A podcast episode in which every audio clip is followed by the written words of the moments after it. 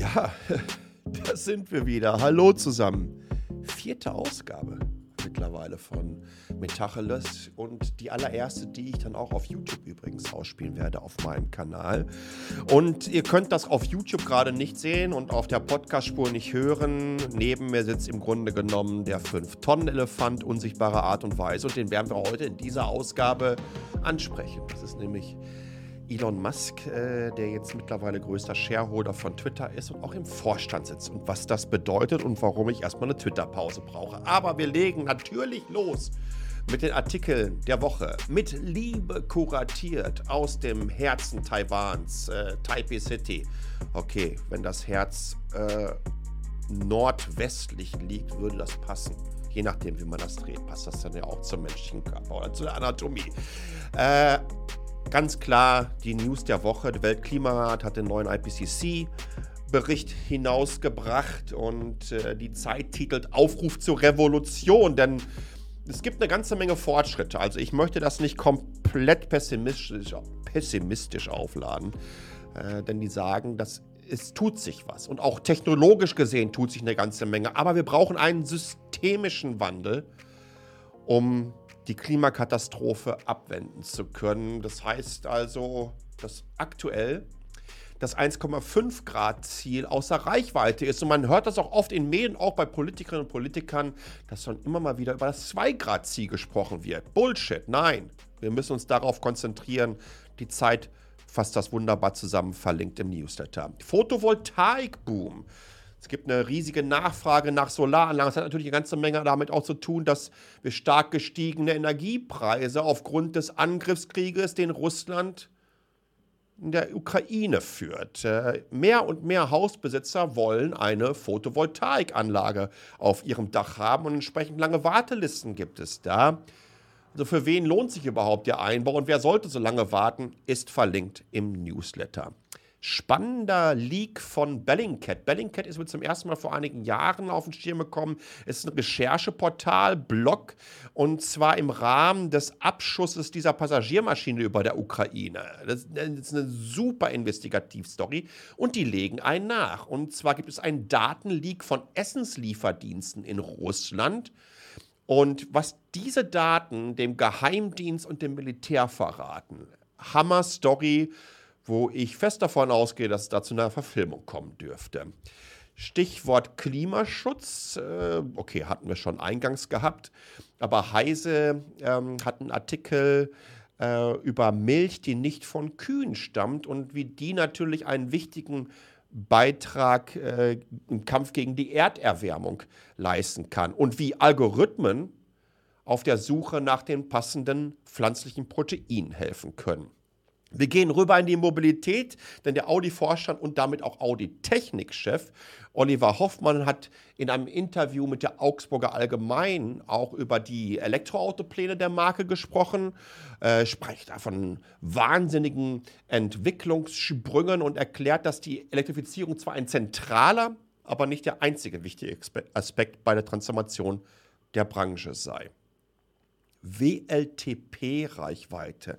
Das habt ihr wahrscheinlich schon mal gehört. Wie wird die überhaupt gemessen? Die Kolleginnen und Kollegen von Elektrif schauen sich das an und äh, die Elektroautofahrerinnen unter euch kennen das. Werksangaben, was kann ich letztendlich erreichen, vor allen Dingen, wenn wir auch noch im Winter unterwegs sind, das passt meistens nicht ganz so gut zusammen. Nun, wer eine Konstantfahrt mit 100 km/h als äh, Benchmark nimmt und nur etwa 62 Kilometer dessen in so einen Geschwindigkeitsmix packt, ähm, der ist dann vielleicht nicht so akkurat unterwegs. Und genau das macht dieses WLTP. Verfahren. Social Media, meine Güte, positive News rund um Meta von mir, aus meinem Munde, zumindest lese ich hier eine News vor. WhatsApp versucht, das Viralitätspotenzial äh, von Nachrichten so ein bisschen einzudämmen, indem die Weiterleitungsprozesse und Mechanismen naja, so ein bisschen runtergestuft werden und es einfach schwieriger gemacht wird. Äh, Hut ab, Applaus, so funktioniert das. Bitte weiter am Ball bleiben. Wir gehen zum Schwesterunternehmen Facebook und neben dabei auch noch Cupertino aka Apple mit. die haben mal lustig ähm, User-Informationen mutmaßlich an Hacker abgegeben.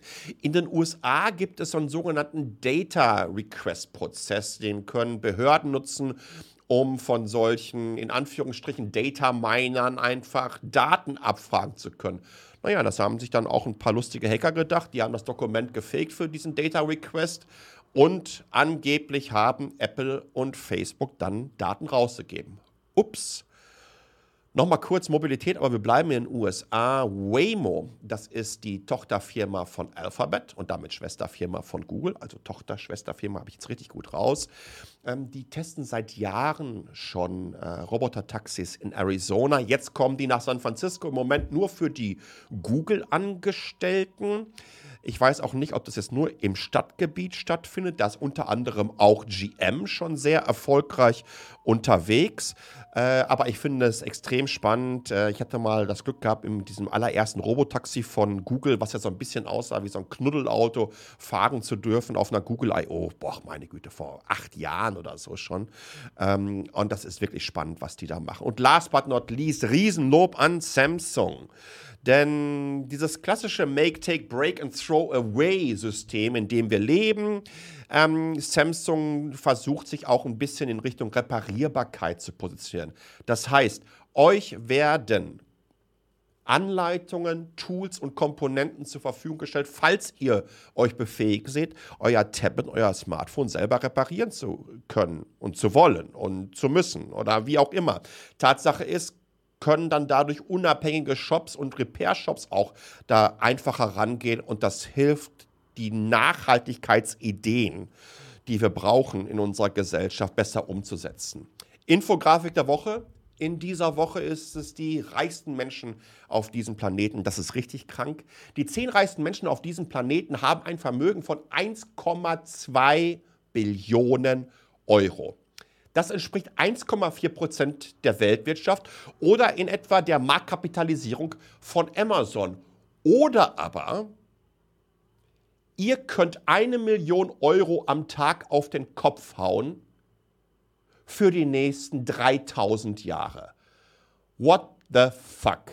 Übrigens hat sich das, unter, äh, das Vermögen dieser zehn reichsten Menschen seit 2020 verdoppelt. Äh, ich da, da möchtest du ja fast ein Eat the Rich Shirt anziehen.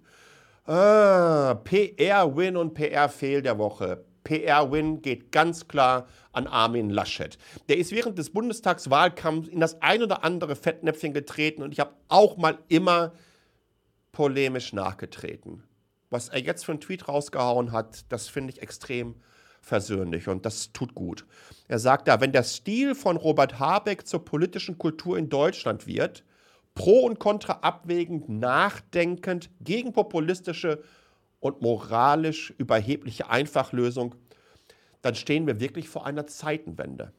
Es wäre gut für das Land.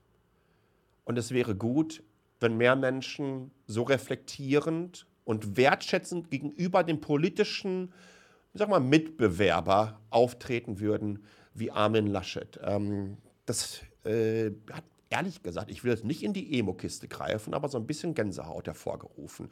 PR-Fehl der Woche geht für mich ganz klar an Gilo Farim, der mittlerweile von der Leipziger Staatsanwaltschaft angeklagt wurde und mutmaßlich ähm, ja, eine Antisemitismuslüge im letzten Jahr äh, rausgeschmissen hat. Jetzt weiß ich gerade gar nicht, wo der Alarmsound herkam, aber in einer gewissen Art und Weise passte das ganz gut, falls ihr ihn auf der Tonspur hört. Ähm, ja, meine Güte, was für ein Bärendienst. Ne? Ähm, ich, man, man, man möchte hoffen, dass das alles nicht stimmt. Vor allen Dingen möchte man aber irgendwie hoffen, dass sollte sich das herausstellen, ähm, dass er rein Tisch macht und Butter bei die Fische packt. Äh, Social Media habe ich noch ein bisschen was zu Klima vor Acht, die ein neues Buch rausgebracht haben. Depths auf Wikipedia, großartiger Kanal auf Instagram ähm, und dann nochmal eine Ehrerbietung Richtung der goldene Blocker. Äh, äh, Blocker ist auch schön. Der goldene Blogger, die für mich maßgeblich die deutsche Netzkultur mitbestimmt haben. Und da gibt es auch noch eine App der Woche, einen Background Remover für die Leute, die jetzt nicht unbedingt Photoshop Philipp oder Agnes sind und mal einfach Hintergründe austauschen wollen. Im Web und kostenlos. Und jetzt kommen wir zu dem Elefanten im Raum. Ich werde gar nicht so sehr auf die Entwicklung der letzten zwei, drei Wochen eingehen wollen. Dazu schreibe ich euch mehr in meinem Text, in dem Newsletter selber. Aber ich erzähle euch, warum ich eine Twitter-Pause brauche. Und die meisten von euch wissen es ja, dass ich jetzt nicht unbedingt der Busenfreund von Elon Musk bin äh, und äh, durchaus meine Probleme mit ihm habe. Äh, darum geht es nicht. Es geht ja nicht um Tesla. Es geht ja nicht um die Person Elon Musk erstmal, obwohl in den letzten zwei, drei Wochen einfach mal wieder ein paar Dinger gelaufen sind, wo ich mir denke, what the fuck, wie ist das überhaupt möglich? Weil letztendlich sitzt der Mensch, der den größten Security Fraud in der Historie von Corporate Amerika begangen hat mit seinem äh, äh, Funding Secure Tweet, äh, was war das, 2018 oder so, der dafür Twitter genutzt hat, mittlerweile im Vorstand, im Boards of Director der Plattform, der Distributionskanal genau dafür war. Ähm, das, das, das, das, das kann ich überhaupt gar nicht in meine Rübe hineinbekommen. Aber nochmal, das ist ja jetzt erstmal ein Einzelthema an sich. Aber ich sage euch, warum ich da so ein Problem mit habe. Und warum ich genauso ein Problem damit hatte, als Jeff Bezos die Washington Post gekauft hat. Wenn Unternehmen, wenn Einzelunternehmer und bei Musk ist es sogar noch mal auf einem völlig anderen Level, denn Twitter ist der, das größte Sprachrohr für ihn, um unter anderem auch seine Firma, also Tesla und alle anderen Unternehmungen, zu pumpen in jeglicher Form. Musk-Tweets verändern Aktienkurse. Wenn dieser Unternehmer auf einmal sagen kann, wie so eine Nachrichtenplattform, ich sehe nach wie vor Twitter als Nachrichtenplattform an. Kurz, Deutschland sagt man so gerne der Kurznachrichtendienst, ne? Wie schön. Ähm, wenn der jetzt auf einmal da im Aufsichtsrat oder in den Boards of Director oder im Vorstand sitzt und äh, innerhalb kürzester Zeit geht ein Tweet raus, hier Leute, könnt ihr abstimmen, ob wir jetzt einen Edit-Button brauchen oder nicht.